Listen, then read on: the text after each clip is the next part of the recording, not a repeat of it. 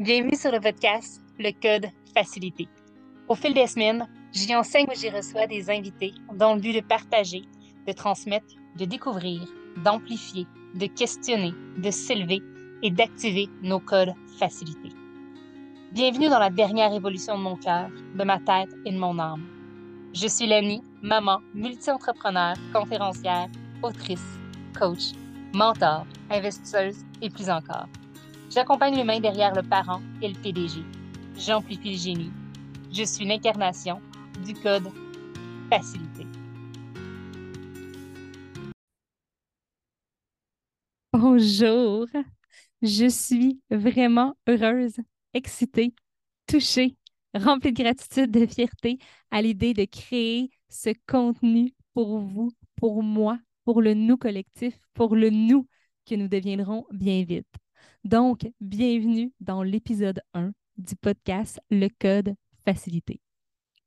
J'ai envie de débuter ce premier épisode en abordant le concept de la facilité en soi, en partageant, parlant euh, de certaines de mes croyances qui me permettent de naviguer, d'avancer avec aisance, tant dans ma vie personnelle que dans ma vie professionnelle.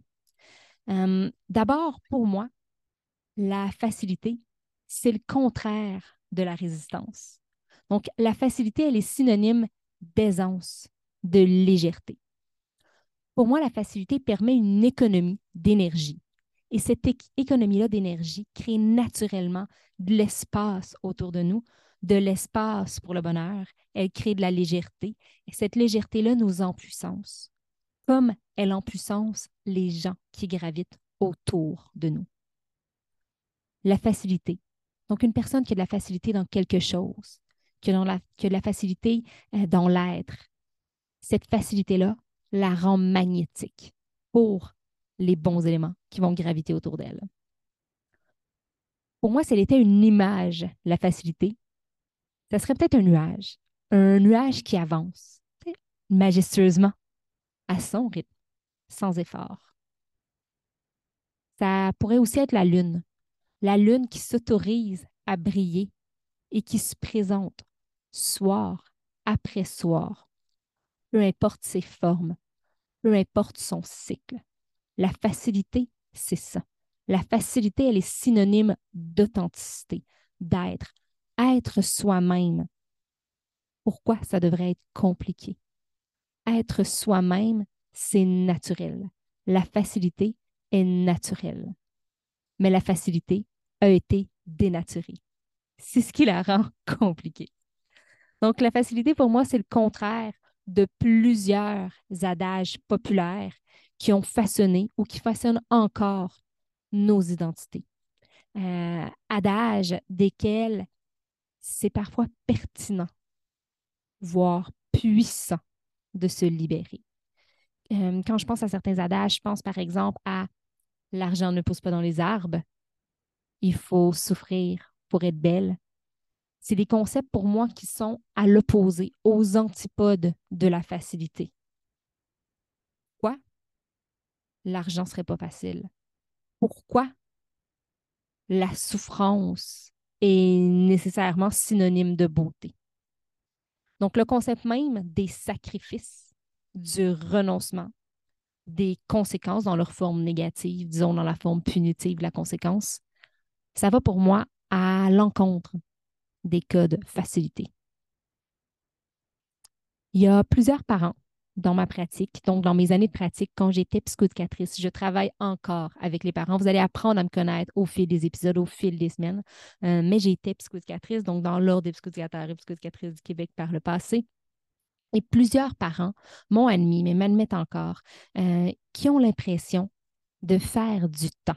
Quand je parle de faire du temps, je fais vraiment référence au concept du prisonnier qui est emprisonné pour une période de temps définie, quoique variable, dans euh, nos, euh, notre manière de gérer euh, l'emprisonnement ici au Canada. Mais ce concept-là, cette impression-là de faire du temps, elle devient normale pour certains parents. Certains parents vont me dire que c'est normal de se sentir en prison parce que ben, la période du 0-2 ans, vient avec un manque de sommeil. Que euh, dans le 2 euh, à 5 ans, c'est normal de se sentir euh, prisonnier émotionnellement parce que nos enfants nous font tellement réagir avec leurs multiples crises. C'est normal que la période 5 à 10 ans d'un enfant soit difficile parce que les enfants ben, vont s'affirmer, vont avoir peaufiné leur langage, donc vont être dans une période d'opposition. Ils vont avoir des conflits dans la fratrie, ainsi de suite. Les parents vont souvent me dire euh, qu'ils vont pouvoir prendre soin d'eux éventuellement, quand les enfants vont être grands, quand ils vont avoir atteint la prochaine étape. Mais cette prochaine étape-là est souvent suivie d'une autre étape et d'une autre étape. Le fameux métro boulot dodo, la résignation à un quotidien qui est terne, qui est beige, qui est très loin d'un arc-en-ciel, qui est tout sauf lumineux, c'est un bon exemple, je trouve, qui va à l'encontre de nos codes facilités. J'ai beaucoup de misère à comprendre cette résignation-là. Pour moi, cette résignation-là, elle est lourde. Euh, J'adhère pas à ces principes-là. J'imagine pas le sentiment qu'on peut avoir euh, quand on n'est pas affranchi de ce type de croyance-là. La bonne nouvelle, par contre, c'est que vous êtes, c'est que nous sommes toujours, potentiellement, à un choix de tout changer, un choix de vivre différent, à un choix de plus de légèreté, à un choix de plus de plaisir. Donc, pour ajouter peut-être un peu d'espoir, de lumière, j'ai envie de vous partager certaines de mes croyances. Ça va vous permettre euh, d'apprendre à me connaître un peu davantage. Donc, première croyance, je suis la personne la plus importante de ma vie. Oui, je suis une maman. Donc, oui, avant mes enfants. Je les aime. Je les aime d'un amour inconditionnel, infini, d'une puissance inimaginable. Je suis une maman impliquée, présente. Mais j'ai aussi envie d'être un modèle à imiter. J'ai envie de vivre vieille. Vieille, vieille, vieille. Depuis que je suis petite, je dis que je vais vivre jusqu'à 103 ans. J'ai envie de vivre jusqu'à 103 ans en santé. En santé physiquement, mentalement, spirituellement, relationnellement, en santé dans toutes les sphères de ma vie. Donc oui, je me priorise. Dans le même sens, je ne suis pas seulement euh, la, la personne la plus importante de ma vie, je ne suis pas seulement l'actrice principale du film de ma vie, mais je suis également la scénariste, la réalisatrice. J'ai donc du pouvoir. Je peux changer le scénario. Encore une fois, c'est une question de choix.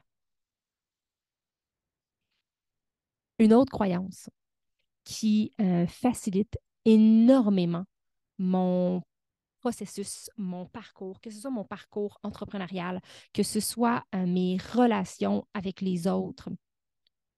Euh, par exemple, je suis en couple depuis maintenant 11 ans avec un homme qui s'appelle Dominique, qui est maintenant mon mari. on a deux enfants, mais l'aîné n'est pas le fils biologique de Dominique. Je me suis séparée du papa biologique de mon fils, de mon aîné. Et sur le plan relationnel, de voir ça comme étant un apprentissage plutôt que comme, étant l'échec de la vie de famille traditionnelle, ça l'a aidé à ajouter tellement de légèreté dans le processus de deuil. Donc, ce n'est pas de l'ignorer, de l'éviter, de ne pas y croire, de rendre ça plus beau que ce plus beau que c'est, pardon.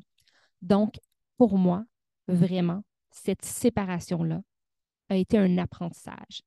Et si j'ai envie de mettre en lumière, je vais la dire dans mes mots euh, parce que je l'utilise tout le temps dans ces mots-là, mais cette citation-là vient de Nelson Mandela. Je ne pourrais pas vous dire exactement ces mots, mais vraiment le soit je gagne, soit j'apprends. Donc, soit je gagne, soit j'apprends. Dans ma séparation, dans mes relations, en entrepreneuriat avec une cliente dans une situation particulièrement difficile émotionnellement, soit je gagne, soit j'apprends.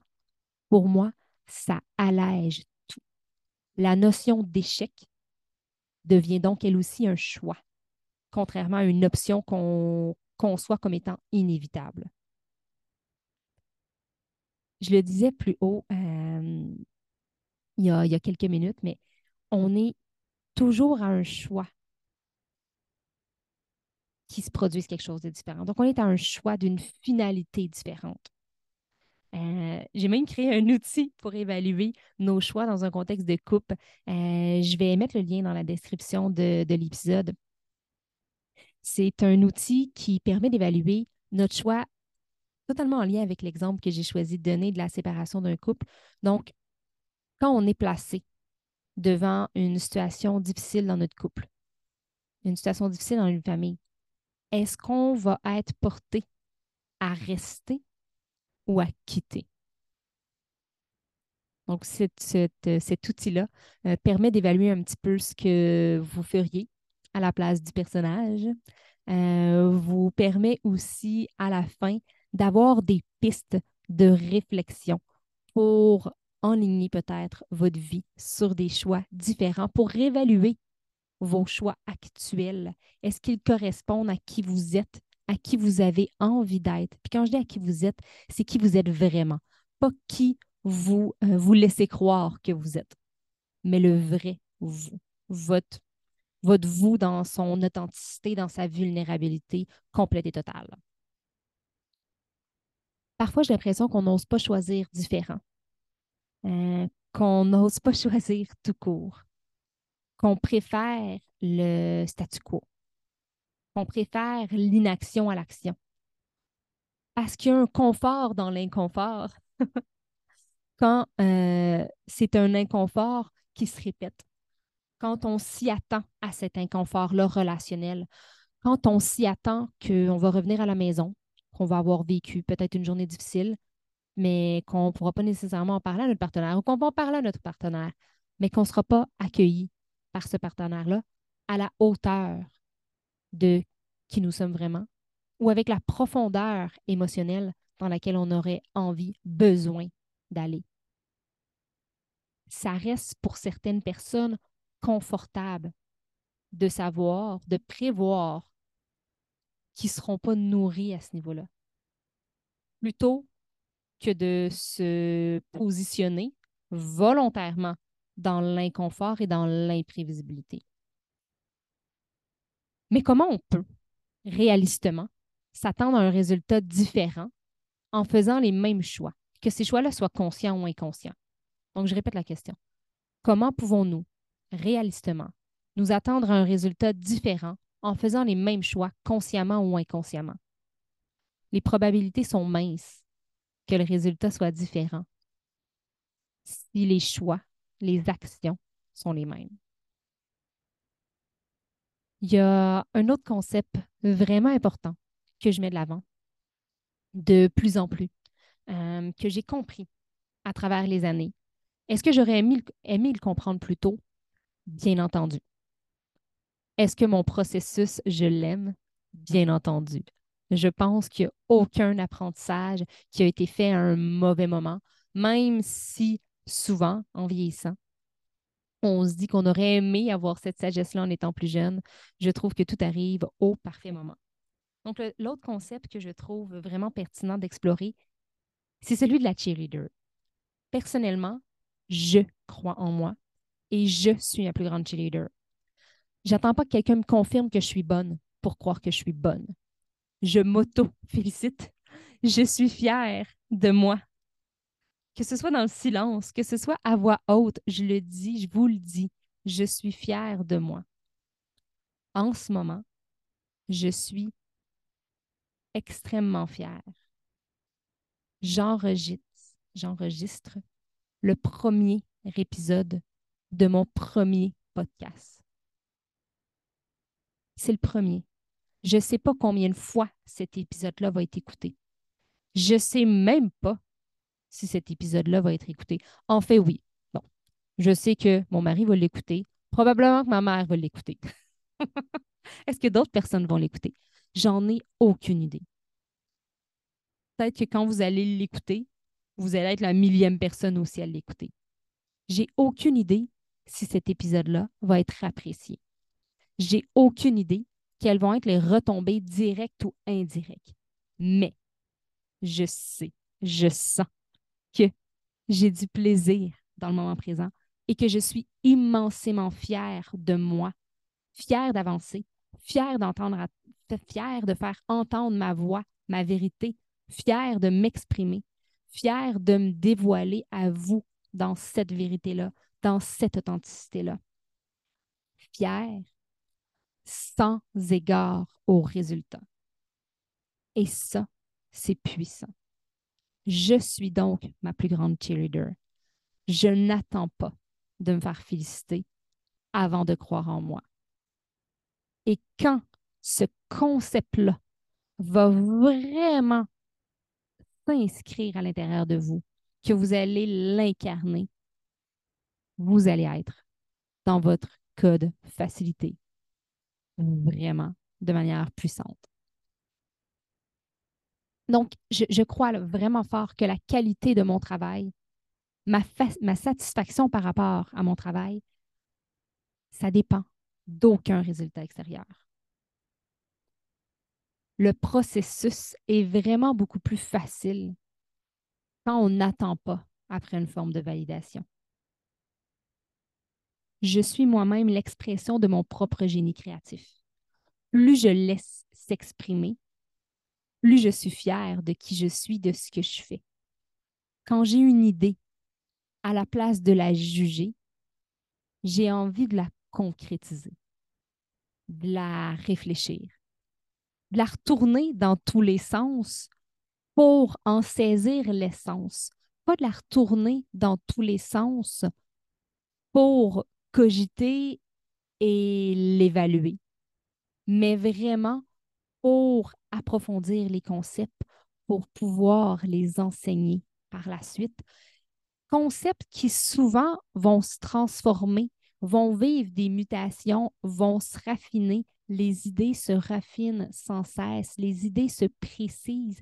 Certains concepts évoluent. J'abandonne certaines idées, certains concepts, pas parce que je suis lâche, parce qu'ils ne me correspondent plus tout simplement et que j'ai envie de m'affranchir de n'importe quelle idée que j'ai eue par le passé, tout simplement parce que j'honore ma vérité dans le moment présent. Donc aujourd'hui, aujourd'hui, je suis différente de celle que j'étais hier, la semaine dernière, le mois dernier, l'année dernière, la décennie dernière. Je suis une version en évolution constante. Et ça, je trouve ça merveilleux de s'autoriser cette évolution-là, de s'autoriser à changer d'idée. Juste, je prends un exemple vraiment concret. Combien de personnes votent élection après élection pour le même parti? Est-ce que c'est tout le temps par conviction, par intentionnalité, ou c'est parce que c'est comme ça. Parce qu'on a de la misère à acheter l'idée qu'on a pu évoluer, changer. Et qu'on n'est plus la personne qu'on était il y a quatre ans aux élections précédentes. Il y a des gens qui font des choix, jour après jour, mois après mois, année après année, qui sont plus alignés avec la personne qu'ils sont devenus. Et c'est ce qui crée, selon moi, énormément d'insatisfaction, par exemple, dans un couple par exemple, par rapport à un emploi. Peut-être qu'au moment où on a choisi le dit emploi ou la dite relation de couple, c'était un choix aligné à la personne qu'on était. Et c'est correct. Mais si on est une personne différente aujourd'hui, c'est possible qu'on ait envie de faire des choix différents. On ne doit pas se juger par rapport à ça. Au contraire, on doit s'applaudir.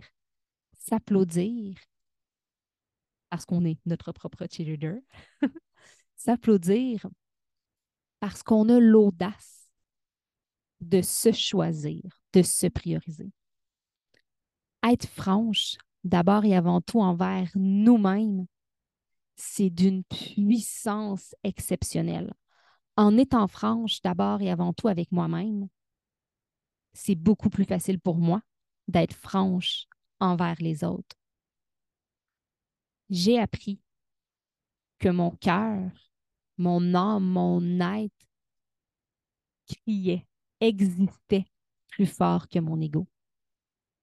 Le niveau de satisfaction à prendre une décision alignée avec ma tête, mon cœur, mon âme, mon corps, versus à prendre une décision par ego, est à mille années-lumière.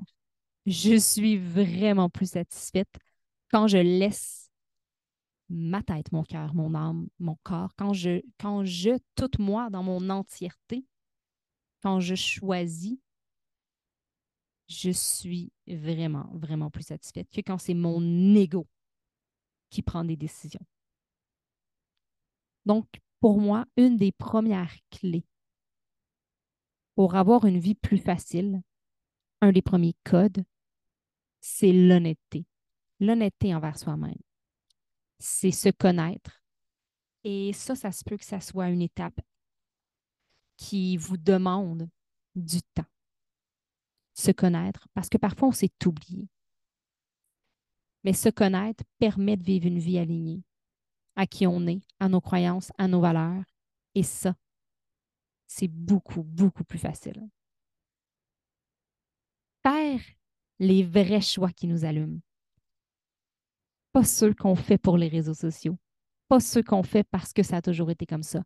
Pas ceux qu'on fait parce qu'il faut, parce qu'on doit, parce que nos parents nous ont élevés de cette manière-là pas ceux qu'on fait parce que euh, c'est le choix qui gagnerait le plus de points à la guerre des clans.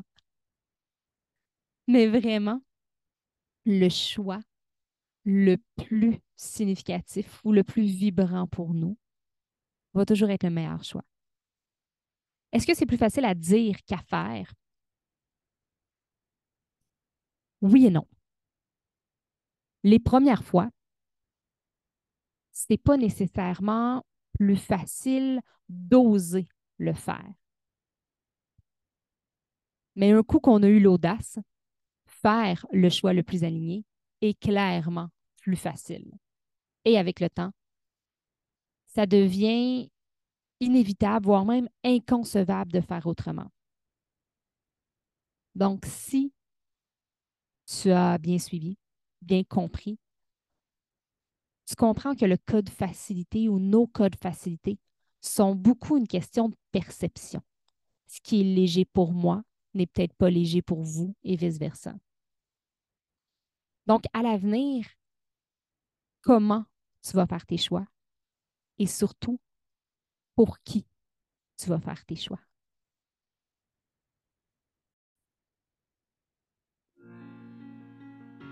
Avec amour et gratitude, merci d'être toi. Merci d'être là. À une prochaine fois pour nous permettre, tous ensemble, de s'élever, de s'amplifier et de découvrir nos codes facilités.